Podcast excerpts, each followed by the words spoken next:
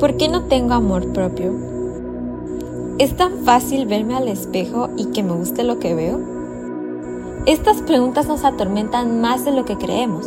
Estamos casados con la idea que tenemos que amarnos a como somos y que si no lo hacemos, automáticamente significa que nos odiamos y que nuestra vida es un fondo sin salida.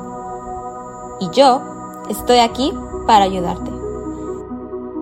Aclara esas luces en la oscuridad y guíate con la luz. Respondamos dudas. Luces en la Oscuridad es un podcast en el que reflexionaremos profundamente temas psicológicos que nos afectan día a día. Soy Perla Vázquez. Será un gusto acompañarte y ayudarte a comprender cómo funciona el amor propio. Empecemos.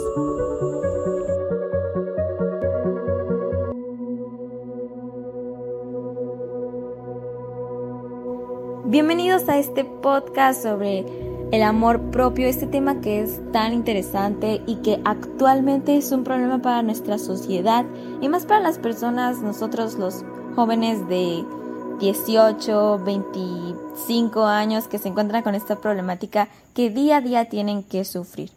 En el episodio de hoy hablaremos sobre la importancia de amarnos a nosotros mismos y cómo podemos cultivar ese amor propio en nuestras vidas.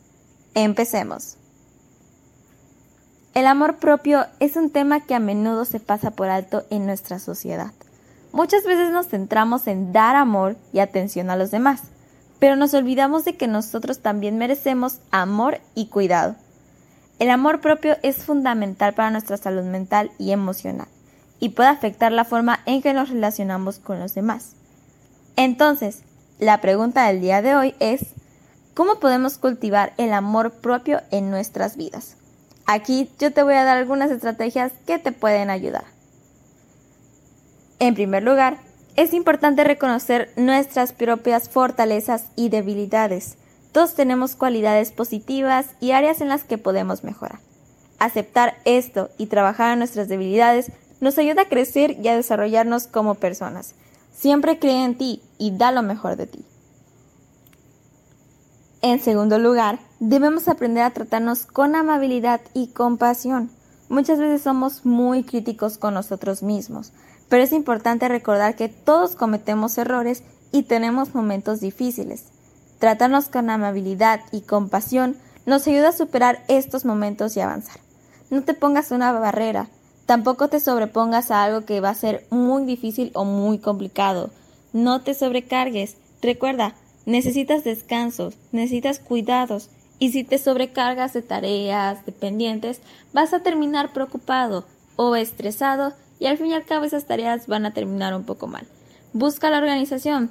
Todo se trata de una buena organización, pero sobre todo de una buena actitud. En tercer lugar, es importante establecer límites saludables a nuestras relaciones. A veces nos sentimos obligados a complacer a los demás, incluso si eso significa sacrificarnos a, nosotros mismos. Pero establecer límites saludables nos ayuda a mantener una relación equilibrada y evitar el agotamiento emocional. No tengas miedo a decir no. Sé que a veces como personas y más con los amigos nos da pena decir no, tener que negar algo, algo que tal vez para nosotros será difícil de realizar o algo por el estilo que a nosotros nos caerá de una forma inesperada y nosotros no podemos decir no por el simple hecho de que nos da pena. Pero no tengas pena. Recuerda, el no te puede ayudar en muchas ocasiones. Por último, es importante cuidar nuestro cuerpo y nuestra mente. Comer bien, hacer ejercicio y dormir lo suficiente son elementos clave para mantener nuestra salud física. Además, debemos buscar maneras de reducir el estrés y la ansiedad de nuestras vidas, como meditar, leer un libro o incluso salir a caminar. Igual a veces podemos hablar con algún familiar cercano, algún amigo que pueda entender nuestra situación o igual es una muy buena idea empezar a ir al psicólogo. Otro punto muy importante, pero no menos importante, trabaja en tu diálogo interno. El diálogo interno es la voz en tu cabeza que te habla constantemente. A menudo esta voz puede ser crítica y negativa. Trata de convertir esa voz en una que te anime y te apoye. Aprende a hablarte a ti mismo como lo harías con un amigo cercano. Aprende a darte halagos. Aprende a darte cumplidos. Y felicítate por las cosas que antes no habías hecho y que hoy te levantaste y dijiste, ok, quiero hacer esto hoy y te motivas todo el día y logras hacer ese objetivo.